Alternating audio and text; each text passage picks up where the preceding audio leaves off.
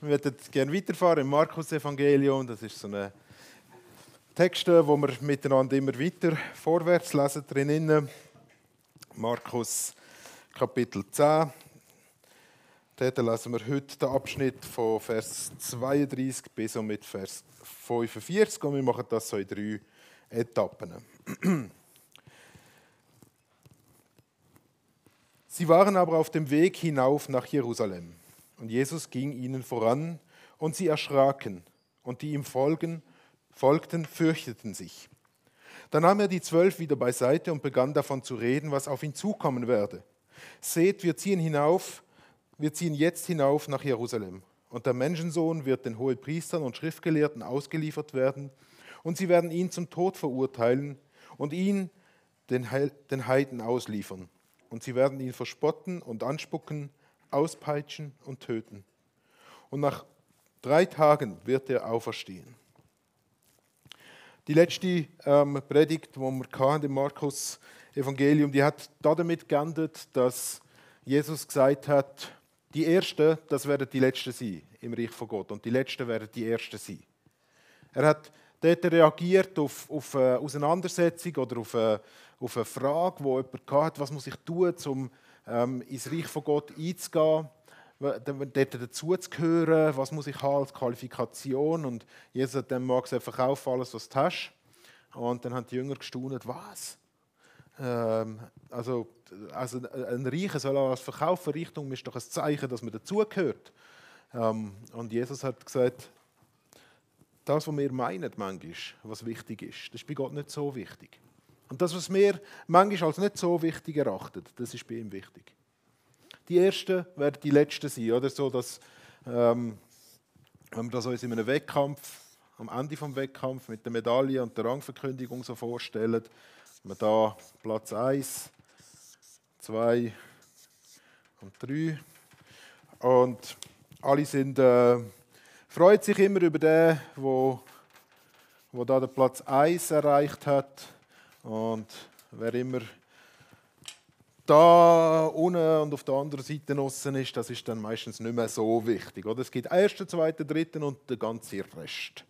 Ähm, und man sagt ja, dass äh, entweder wirst du Erster oder Dritter, Zweiter ist eine doofe Position, weil du denkst, ich hätte auch Erster werden. Und beim Dritten bist du froh, dass du noch auf dem Podest bist. Oder? Ähm, aber Jesus sagt jetzt also, bei Gott gibt es nicht so ein Podest von den Sachen, was ihr denkt, was wichtig ist. Und das ist auch wirklich wichtig bei Gott. Sondern Gott hat ganz andere Maßstäbe, wie er mit uns umgeht. Und wie er uns, ähm, wie er, wie er Sachen sagt, Gewicht gibt und eben sagt, es ist wichtig. Und auf der einen Seite wendet Jesus das Prinzip an darauf, wie kommt überhaupt jemand ins Reich von Gott dazu? Ähm, die Qualifikationen sind nicht unbedingt ähm, der, der der stärkste, reichste und der beste ist, sondern der, der sein Vertrauen in Jesus setzt. Aber gleichzeitig sagt er jetzt auch, dass das Prinzip auch im Reich von Gott weiterhin gilt. Und dass es etwas damit zu tun hat, wie das Leben gestaltet wird.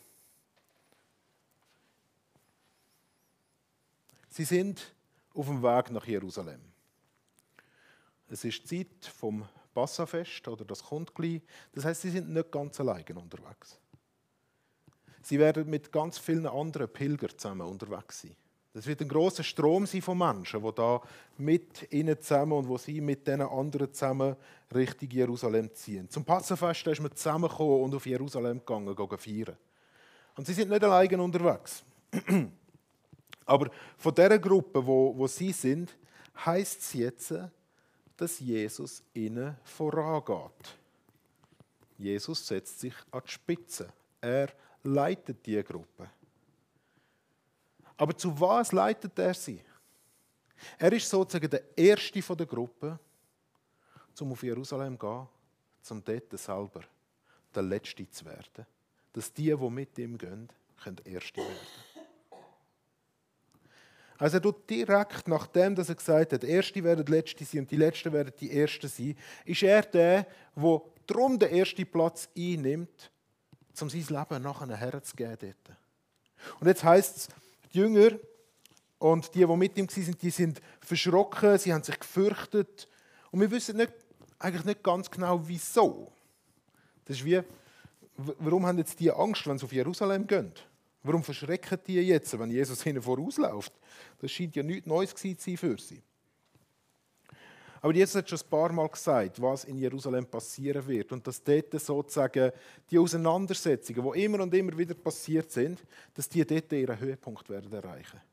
Und sie haben gesagt, dass er leiden und er hat ihnen gesagt, ich werde leiden. Ich werde hingerichtet werden. Und ich werde auferstehen. Er hat mir das schon zweimal gesagt. Und jedes Mal, wenn er das gesagt hat, haben zuerst haben sie komplett davon abhalten. Beim zweiten Mal haben sie einfach gesagt, das kann nicht sein. Und wie reagieren sie dann jetzt? Sie verschrecken, sie fürchten sich. Und Jesus sagt, ja, wir ziehen auf Jerusalem.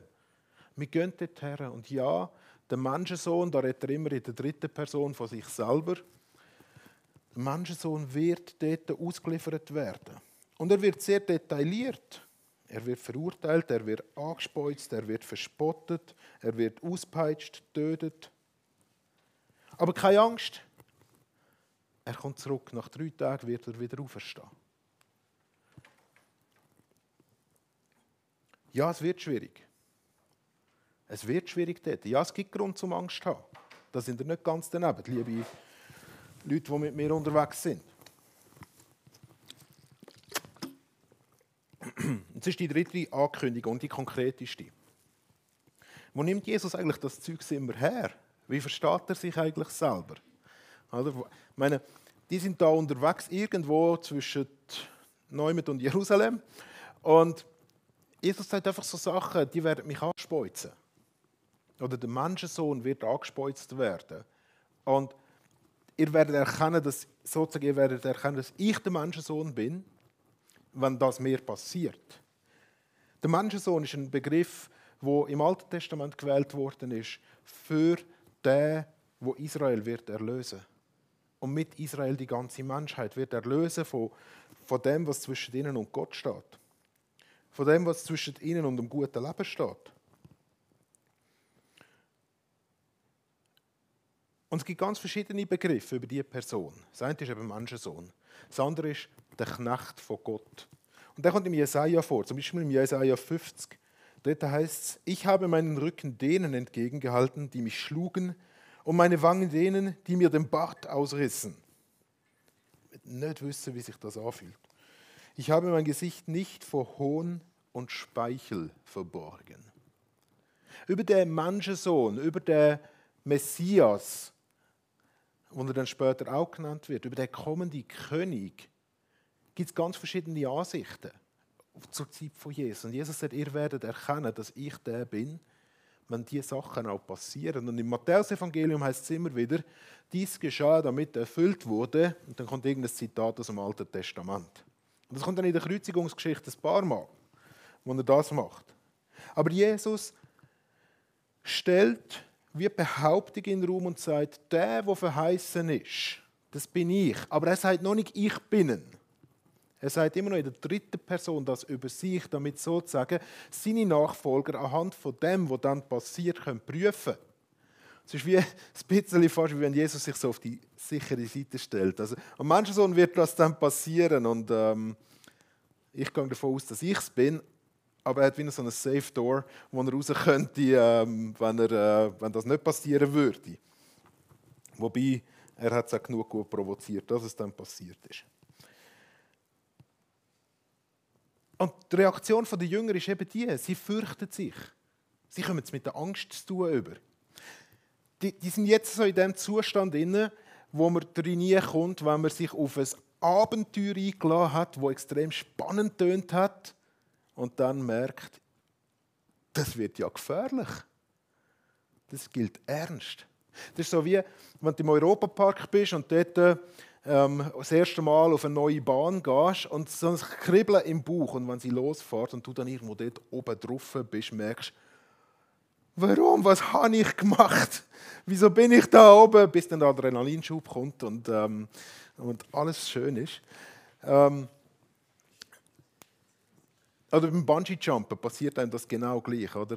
Wo ich, ich bin vor zwölf Jahren oder so von der Verzaska Staumauer dort äh, das Loch abgegumpelt im Bungee, am Bungee-Seil. Und ich kann mich erinnern an, an, meine Gedanken, oder? Man steht dort und es heisst, schau auf, nicht runter, wenn du loskommst, musst du dort rauf schauen.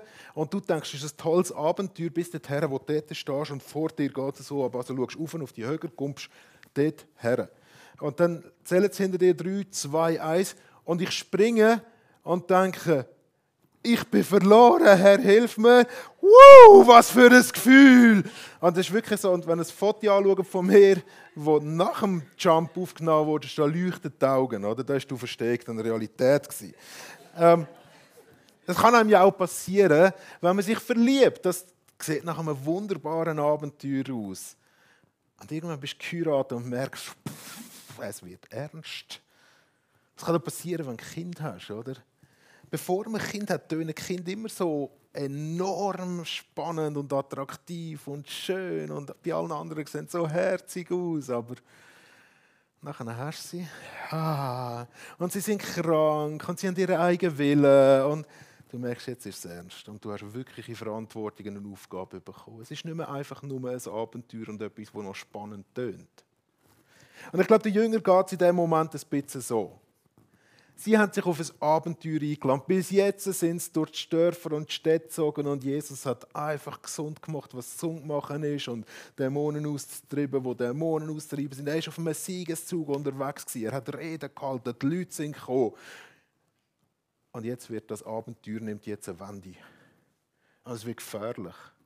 Jesus fährt aus Sachen sagen, dass er sterben wird und dass es Leiden bedeutet und dass das dass das nicht einfach sein wird. Sie kommen jetzt geht's nach Jerusalem. Jetzt wird es ernst. Und bei den einen Leuten, da mag das Ernste, das Gefährliche eben die Angst auslösen. Bei anderen, die denken dann einen Schritt weiter. Er hat ja gesagt, er kommt zurück und richtet sein Reich auf. Er wird aufstehen. Und ob sie ihn falsch verstanden haben oder richtig, dass er von den Toten zurückkommt oder dass er nicht richtig stirbt und sich dann erhebt als König, kommt nicht so darauf an. Aber zwei von denen, die ihm nachfolgen, die kommen weniger mit dem Warum, sondern die kommen und sagen, da kamen Jakobus und Johannes, die Söhne des Zebedäus, auf ihn zu und sagten, Meister, wir wollen, dass du für uns tust, worum wir dich bitten. Ja, das ist lustig. Das ist wie wenn Kinder kommen und sagen, Mami, sag ja. Und die Mami, warum sollte ich Ja sagen? Der Papa hat gesagt, wir dürfen das machen, wenn du Ja sagst. Ähm, aber äh, ist gut, hast vorher nicht Ja gesagt. Oder? Ähm, also, Meister, wir wollen, dass du für uns tust, worum wir dich bitten. Er sagte zu ihnen, was soll ich für euch tun? Sie sagten zu ihm, gewähre uns, dass wir einer zu deiner Rechten und einer zu deiner Linken sitzen werden in deiner Herrlichkeit. Also, die Wand gern, die anerkennen, zoberst, ja, Jesus, aber wir wären gern die zwei da. Wir würden gern auf das Podest rauf. Wir würden gern bei dir sein, links und rechts von dir, links und rechts vom König sein. Das sind seine Minister, das sind seine Vizekönige, das sind CEOs von seiner Organisation, die, die Geschäft managen, die, die delegieren können und allen anderen sagen, was sie zu tun haben. Das sind die höchsten Ehrenplätze, die man haben kann.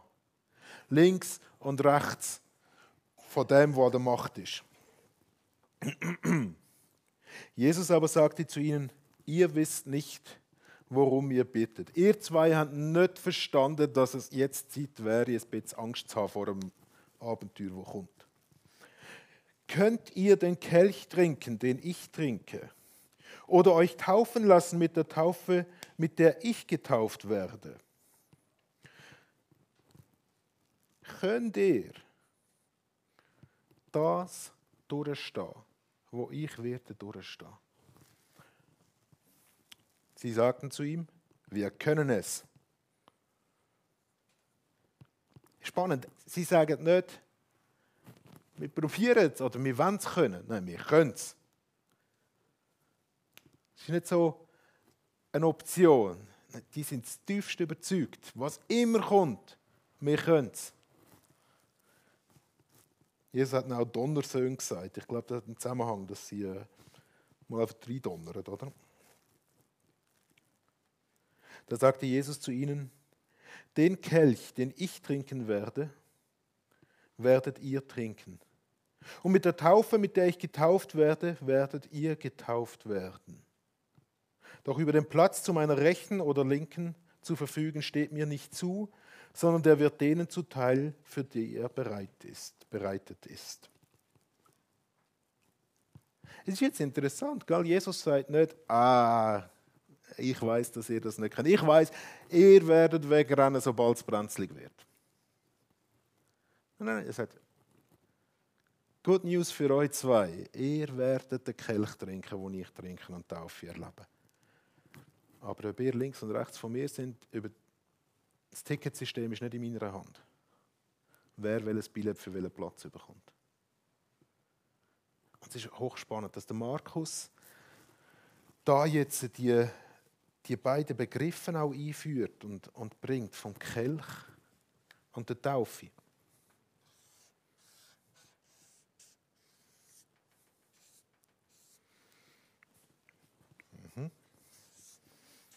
Ah ja.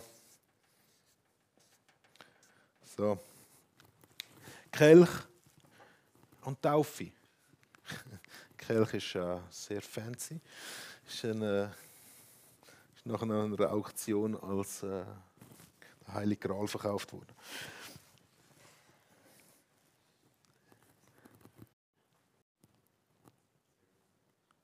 Und er, er macht damit ein, ein Zeichen und weist sie auf etwas her und weist uns vor allem.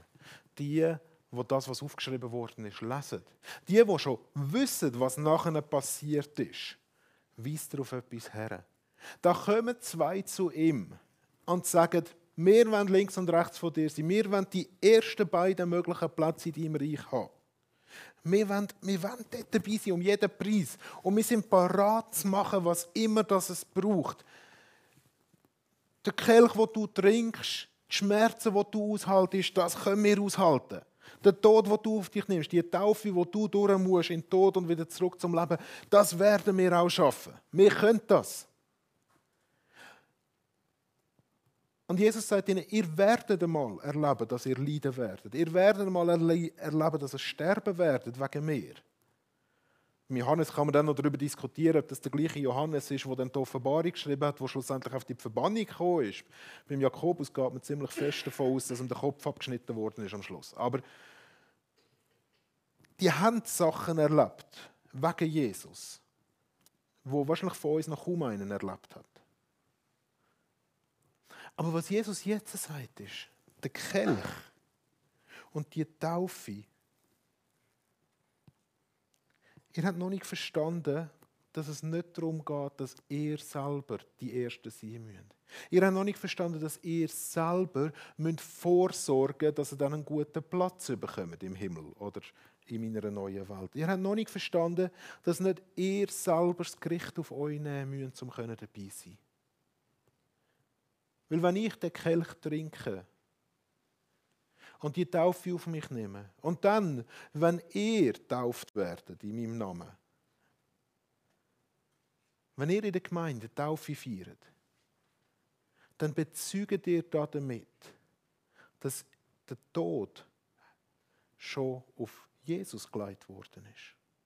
Schon von ihm genommen worden ist. Und wir das bezeugen, dass er für uns gestorben ist und wir mit ihr genommen werden in sein Lieb.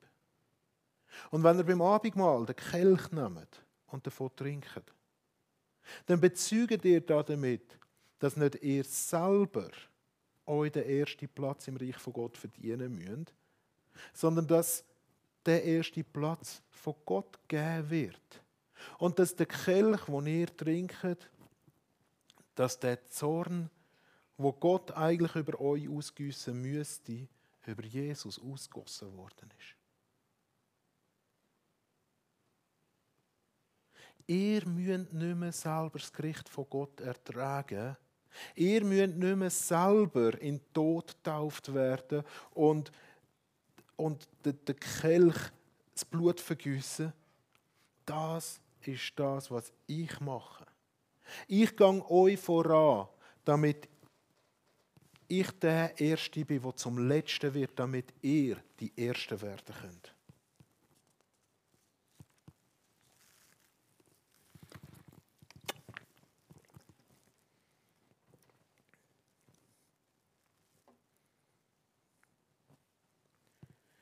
Und dann kommen die anderen, die anderen zehn.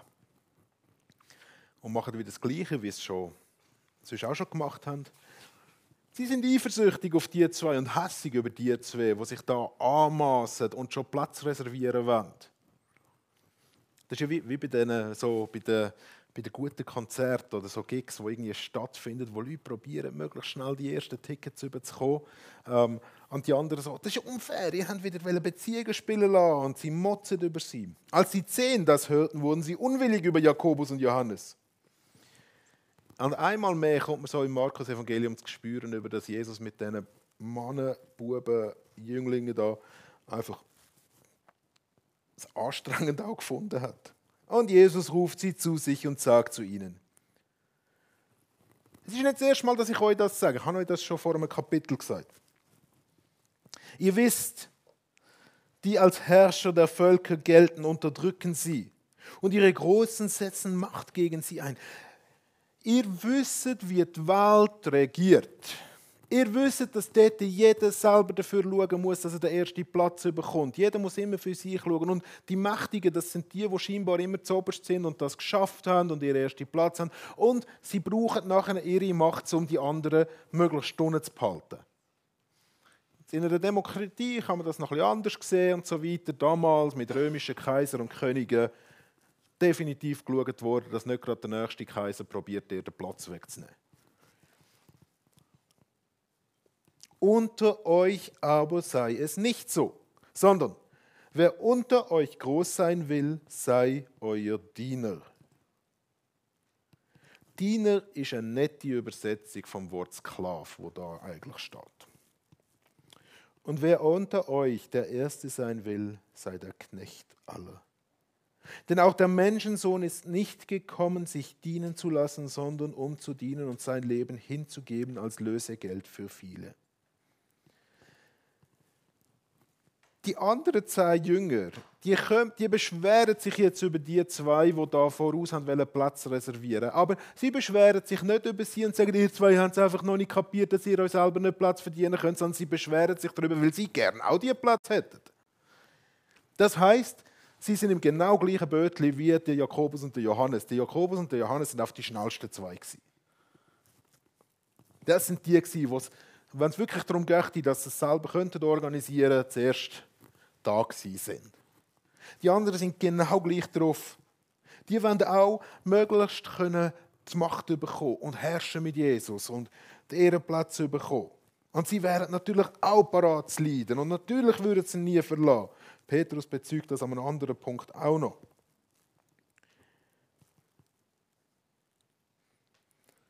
Und wie immer, Jesus kommt die Geschichte natürlich mit über, dass die miteinander streiten. Jesus weiß alles. Ähm, und er ruft sie zu sich und eben, wir können uns schon vorstellen, oh Mann, schon wieder. Jungs, ist, ja, wir haben das, das ist das letzte Mal, als er sein Leiden angekündigt hat, ist es so gewesen, dass die Jünger nachher darum gestritten haben, wer zuerst darf sein. Schon da haben die angefangen miteinander zu schauen, wer ist der Beste von ihnen. Dort haben sie gesagt, wer der Größte unter ihnen ist. Und Jesus hat ein Kind in seine Mitte genommen und gesagt, wenn ihr nicht wäret wie Kinder, dann werden das Reich Gottes nicht erben. Und jetzt sagt er, okay, Kind ist vielleicht für euch schwierig zum Verstehen. Nehmen wir Sklaven. Es geht nicht darum, dass ihr herrschen werdet. Das ist nicht, das ist nicht der Punkt, wo wir da jetzt drüber reden. Nein, es geht auch nicht darum, dass ihr die Ersten sein müsst und das selber müsst schaffen, sondern lehrt doch jetzt endlich einmal, wer unter euch groß sein will, der soll nicht nur wie ein Kind werden, nein, ein Sklave für die anderen parat sein, sein Leben herzugeben für andere, parat sein, reinzustehen. Das ist das, was ich euch vorgelebt habe, sagt Jesus. Ich bin gekommen zum Dienen, nicht zum Herrschen. Und wenn ihr wollt, lernen, was es heißt im Reich von Gott zu leben, dann lehrt das von mir. Ihr seid, ja, ihr seid dazu berufen, zum Leiten. Er hat die, zehn, die zwölf nicht einfach mitgenommen, damit sie dann nachher irgendwie wieder verschwinden, sondern er hat ihnen elementare Sachen mitgegeben, wo sie auch zu der Leiter von seiner Kille qualifiziert hat. Aber der wichtigste Schritt, den sie haben müssen lernen war, dass nicht sie selber sich als Leiter einsetzen, sondern dass sie sich hergeben und damit zu Leiter werden. Und das ist für alle von uns, die in Leitungsaufgaben sind, eine ganz, ganz wichtige Erinnerung. Eine Leitungsaufgabe besteht nicht daraus, einfach besteht nicht daraus zu herrschen und können das zu machen, was man selber einfach gut findet. Sondern es besteht im Dienen und herauszufinden, was ist das Beste, zum Beispiel für eine Gemeinde, für eine IG, was ist das Beste für, für ein Geschäft. Nicht einfach nur den Profit für sich selber suchen. Nicht einfach nur die Ehre für sich selber suchen. Sondern was dient der Sache, wo ich da drinnen bin.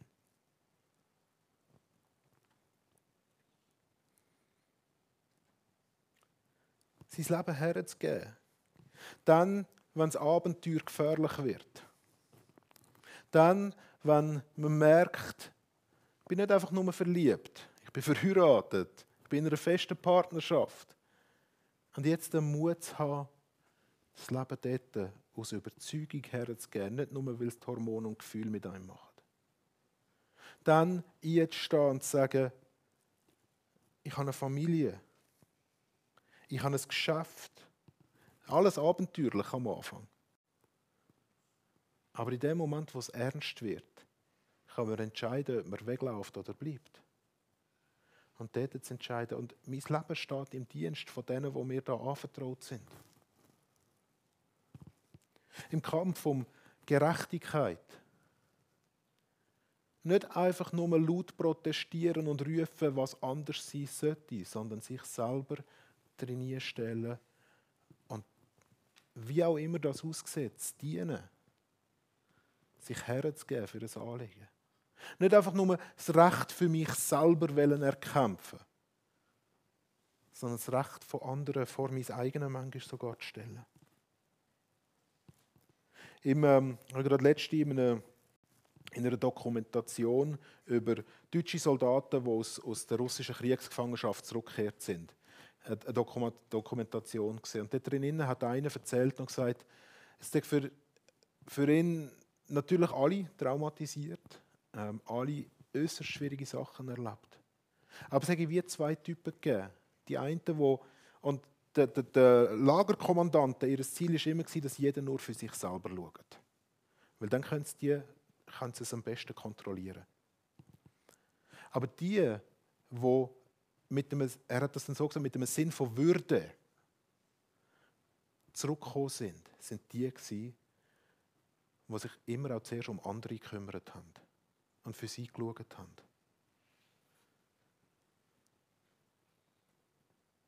Und sie sind gleich zurückgekommen, auch wenn sie nicht in erster Linie für sich selber gekämpft haben.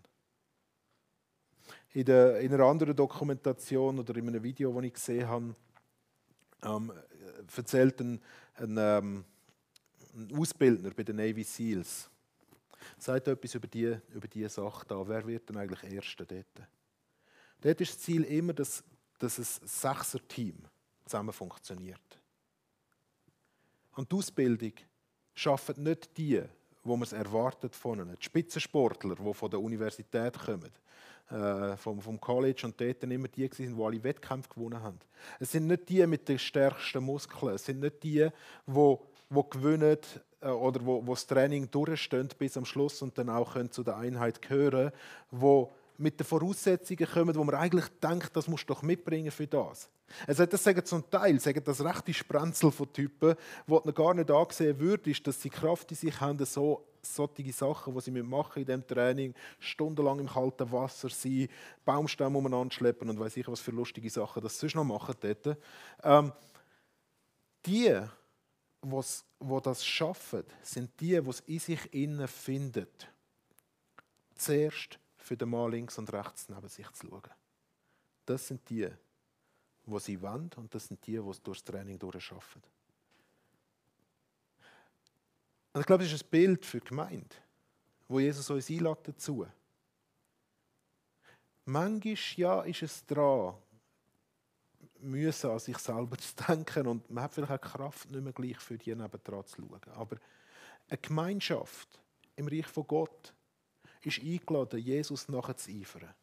Und nicht selber auf, auf Podestplätze zu kommen, sondern sich dafür einzusetzen, dass die anderen auch Gewinner werden. Und das bedeutet, wenn jemand anders gewinnen soll als ich, in einem Rennen heißt es einfach, ich muss ein bisschen langsamer rennen. Aber das ist nicht unbedingt so, die Gemütlichen unter uns sind jetzt gerade alle erleichtert. Aber, ähm, aber es heißt sich dafür einzusetzen, dass die anderen höher geachtet werden als ich selber. Was für eine Welt entsteht da dabei? Wenn unsere Kämpfe um Gerechtigkeit nicht mehr davon geprägt sind, dass jeder für sein eigenes Recht schauen muss. In unseren ganzen Debatten, die geführt werden, Debatten um Männer und Frauen, um Gender, um Klimawandel, um Nehmt irgendeinen Protest, der in der letzten Zeit ähm, passiert ist. Was würde sich verändern, wenn wir uns selber zurücknehmen zugunsten von dem Anliegen, das wir dort tragen? Ich glaube, es würde den Weg auftun für sehr viel Versöhnung und für sehr viel können zu bewegen. Aber es braucht das Mindset, sich selber herzugeben, damit etwas anderes kann über mich, jemand anders kann über mich herauswachsen. Und im Kelch und in der Taufe haben wir die zweite Voraussetzung, um das anzunehmen. Wir müssen nicht mehr um unseren Platz im Reich von Gott kämpfen, weil Jesus den Kampf bereits für uns gekämpft hat. Das ist das, was wir jedes Mal bezeugen. Nächsten Sonntag feiern wir Abendmahl. Wir sind herzlich eingeladen zu kommen. Wir werden genau das bezeugen. Nicht mehr wir müssen den Zorn Gottes ertragen. Jesus hat das bereits ertragen.